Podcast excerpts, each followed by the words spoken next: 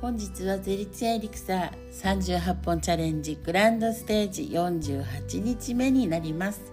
今日もね自分を褒めるところから始めていきたいなと思っております。いや本当48日48っていうね数字を聞くと幸せって勝手に思ってるんですけども皆さんねこう数字でエンジェルナンバーとかもありますけども、まあ、そういうのもねあの自分が楽しければいいのでいい数字をねたくさん見つけてみてくださいね。そして今日のカードはですねうんとなんて言ったらいいんだろうな電気藍色の電気石。えっ、ー、とインディゴライトと言います、えー、すごい。ちょっとねアレルギーないですかって問いかけがあったんですけども今大変なことに目がねあの両目が大変で腫れて、うん、片目は上まぶたで片目は下の方がねすごいひどくなって腫れててもう痒くてしょうがないんですけどあれ今年はアレルギーがあんまり花粉症がなかったなと思ったんですけど何に負けたのか何なのか分かりませんけども、うん、両目が今ねちょっと腫れ腫れてます。痒くて腫れてるってアレルギーかなと思ってます。えー、そんな感じでおりましたが今日はですねと、まあ、ちょっとこうね話をじゃあちょっと見ていきますか。はい、昨日の続きで神話降ることにと高天原にある天の岩戸に天照大神がお隠れになってしまわれたために高天原と中津国から太陽の輝きが消え失せすっかり暗闇に覆われてしまいました。そのために神々の不満や怨嗟の声が聞こえ始めたくさんの災いが起こりはしました。どうすれば天照大神を岩戸から連れ出すことができるんだろうか。非常招集令によって天の安の河原に八百万の神々が集まり解決策を練るために高天原会議を開くことになったのでございます。その席で増加三人の一人高見むすひの神の子で高天原一の知恵者思い金の神が明暗を出しました。八百万の神々も満場一致でその意見に賛成し早速準備が始まりました。まず太陽の使いの長鳴き鳥を集めて一斉に朝と泣かし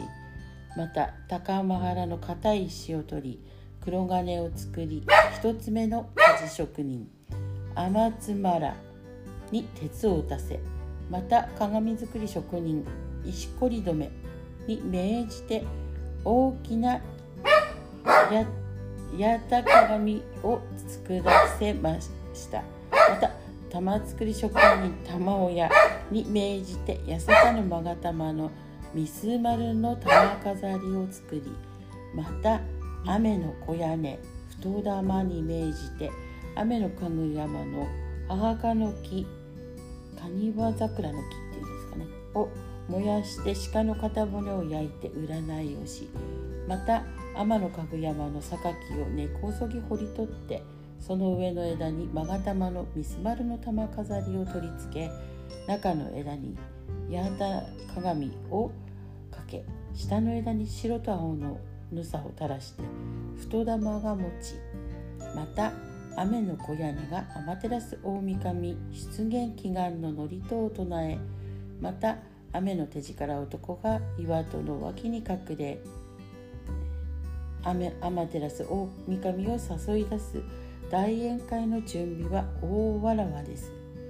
こうして岩戸の前には八百万の神々がワイワイガヤガヤと勢ぞろいされました。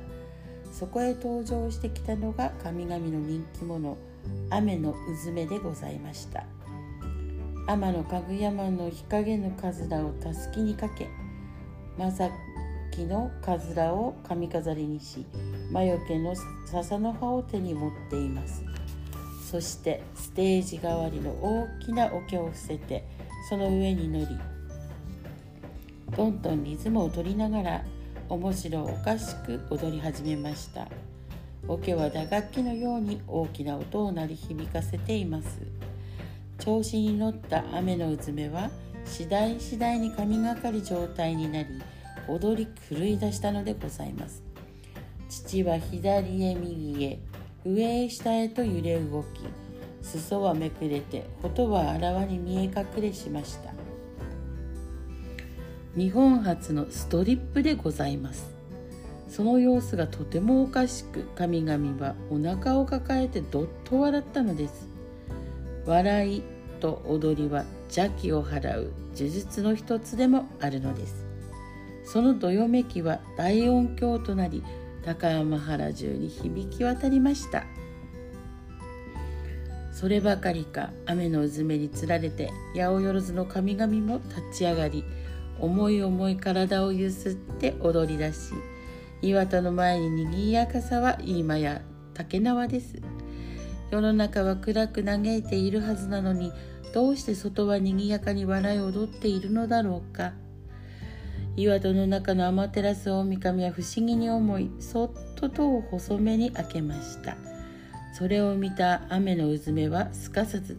「あなた様よりも尊い神がおられるので嬉しくなって皆でえらぎ遊んでいるのですよ」とくるくる舞い踊りながら答えました。そこへさっと太玉と雨の小屋根の2人が石こり止めの作った大きな鏡を差し出し天照大神の姿を映し出しました。天照大神は鏡に映ったのが自分だとは知らずにもっとよく見ようと少しずつ岩戸から体を乗り出されたのです。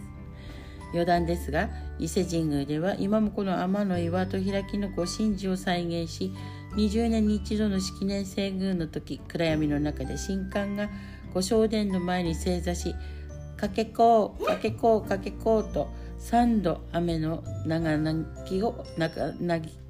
泣き鳥の鳴き真似をしてからおもむろに見扉を開きご神体の鏡を取り出しているということでございます。それからの離島を創造した梅の小屋根の御事ですが平岡神社今でいうと大阪。春日大社奈良県ですね。にお祭りされています。平岡神社では毎年新しいしめ縄の下で大笑いをするという岩戸開きのご神事が再興されています。また現在では伊勢の天照大神への一番大切なお供え物はアワビとされておりますが古代はアワビの中に偶然の産物として育まれた天然の真珠を不老不死の飛躍として大変重宝珍重していたのです。そこで神世にはアワビ玉のついたアワビをお供えし天照大神の力が二度と衰えることのないようにとの願いを込めお祭りしていたのでございます。さて余談が長くなりましたが岩と開きの物語はこの後一体どうなっていくのでしょうか。このお話はまたこの次にとなっております。すごいねお話ですね。なのでお祭りとかねそういうのもやはり地域地域で根ざしてきましたが全てはねこの神様へのねこういうお祭りだったんだなっていうのがわかるかなと思います。そしてみんなねここにあったように笑うっていうのがすごいいいことなんですね。もうお腹がお腹を抱えて笑うくらい笑ったりとかね。と笑いっていうのはもう邪気をね本当払ってくれる一つでもありますからね。すごいですね。なんか昔からこういう踊りとか、ね、そういうのがあったんですね。そしてまたこのねミスマルの玉っていうのがまたね私、まあ、何日か前にそれがすごく気になるって言ってたんですけどもその時に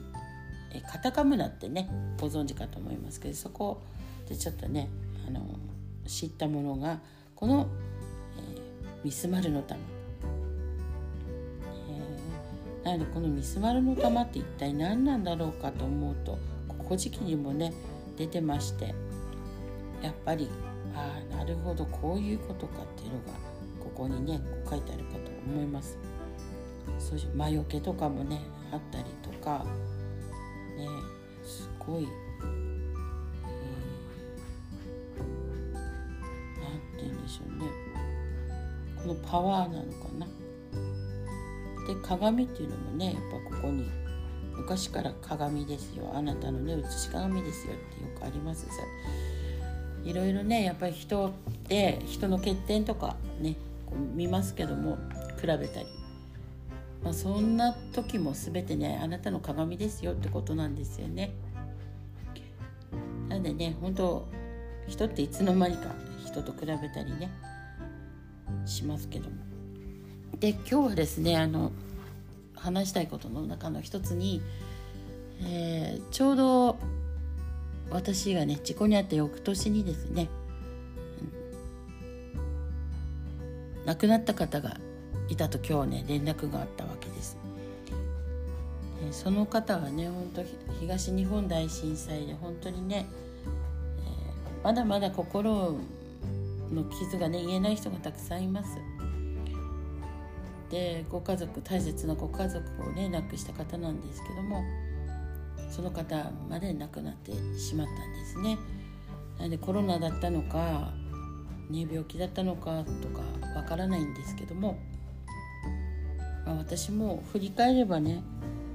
ものすごい数の怪我とか事故とか病気とかって実はしていたんだなっていうのをねこの間書き出してみてびっくりしたんですけどもだけどね守られてるんですね。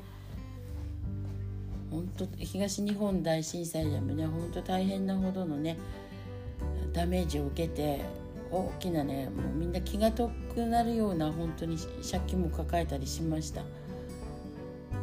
そういうのを抱えた時のねストレスってすごくてもうねあ先がやっぱ見えない。そんな中でライフラインがね全てこう水も止まり電気もね消えガスもね止まりって。いやほんとねどうしようもなかったです。もう生きるっていう力がなくてもう先が見えなくて。もうそんな中でねほんとよく今振り返れば生きてきたなって思うんですけどそしていろんなことがあった他に極めつけがね事故で3年間もねまさか寝こ寝込むっていうかその歩けなくなったりとかねもう苦痛の3年間を味わうっては思ってなかったんですけども本当それをねなんで乗り越えられたのかとかまあたくさんの本当にねいろんなことありましたけどよくね乗り越えてうん、生きてるなと思います。うん、なのでねこの世界はこの肉体を持ってねやりたいことをやっぱ決めてるって言いますが全部やっぱ自分で決めてるんだなって思います。で自分に降りかかるものね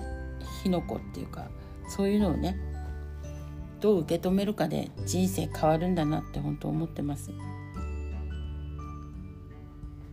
なので全てをねこう明るく受け止めるとかそういうことではなくて悲しい時は悲しいしね悔しい時は悔しい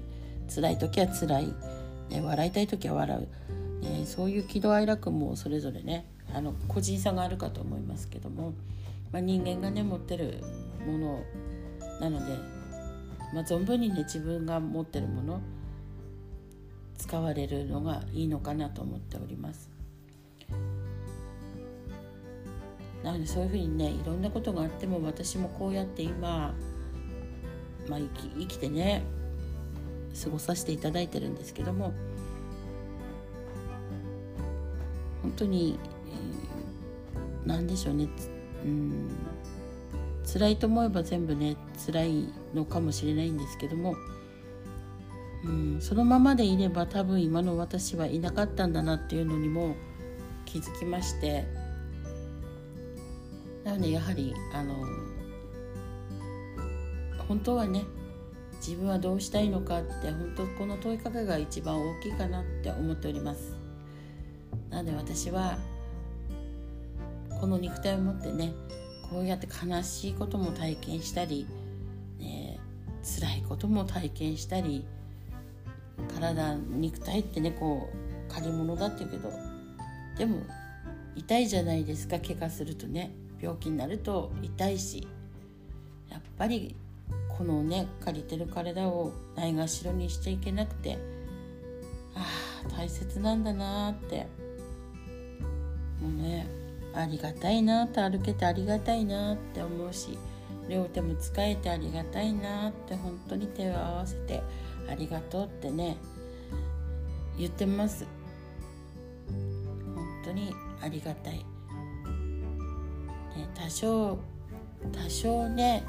あのなんていうの？完璧ではなくてね。美人でもないですけども。体型もねスレンダーではないですけども。でもこの肉体を与えていただいてこの肉体をね大切に使わせていただいて。当にありがたいなって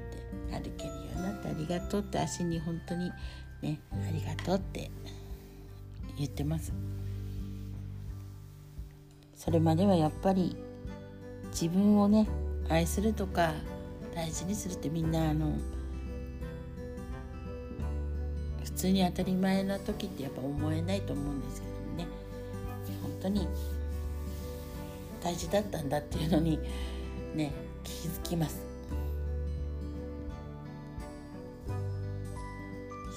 感謝してます。そして母のねそう認知症今ね介護してて認知症になってる姿を見ながらいろんなことをねやっぱ鏡として学ばせていただいております。ありがたいなと思ってね母の存在もそうやってね老いとかを見せていただけるっていうのもまた感謝なんだなって思っております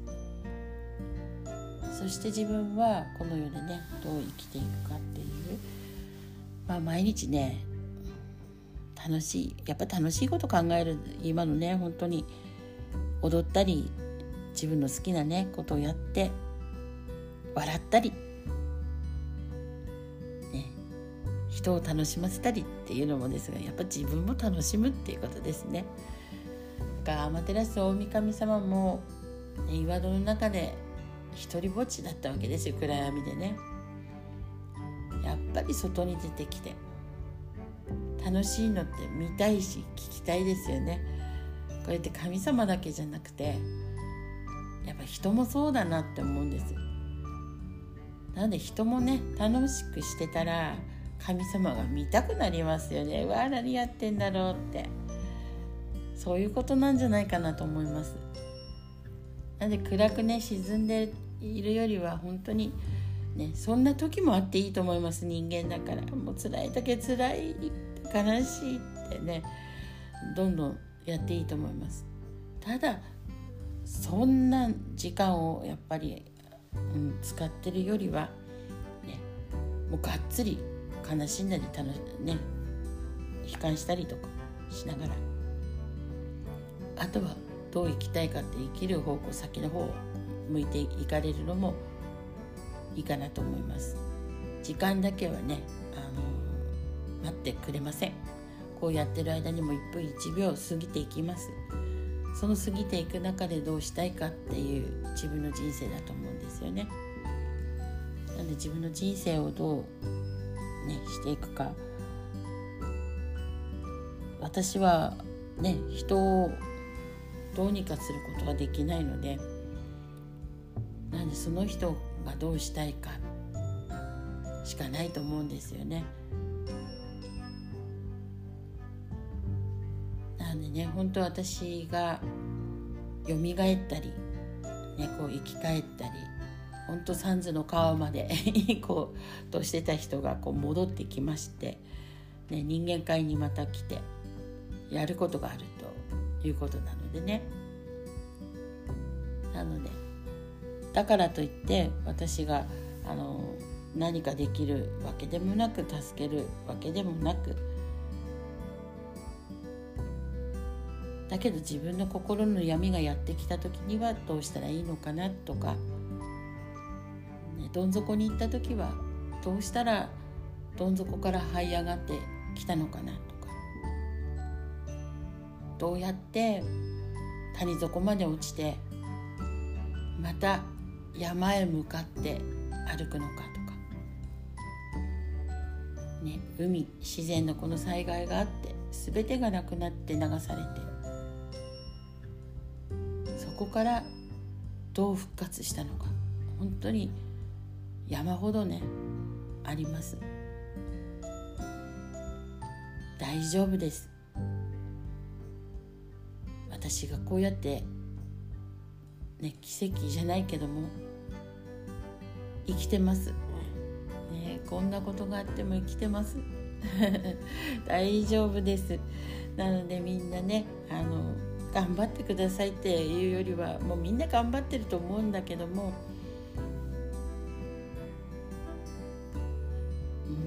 うん、もうどん底の時はねあのどん底を味わうのも一つです。そしてそんな時にね鏡を見るのも一つです。本当に全てねその人のせいなのか、ね、相手のせいなのか。やっぱ自分っていうのも受け入れていくっていうのもね一つです。で過ぎ去ったことはね、消すことはできないのでそれ以上の幸せになることです、ね、なので若い時はくさんあります。失敗したこととか、ね、過去を振り返ればなんであんなことしたんだろうとか。そんなつもりじゃなかったのにとか。いっぱいあります。それを一つ一つ気づいていくことしかないかなって思います。私もいっぱい反省することいっぱい後悔することあります。ねすごい。あってもねこれからです。気づいた時から変わっていきますよ。大丈夫、ね、私が今変わってきてますので大丈夫です。はい。では今日はちょっと長くに長くなって申し訳なかったけどもここまでです。では皆さんごきげんよう。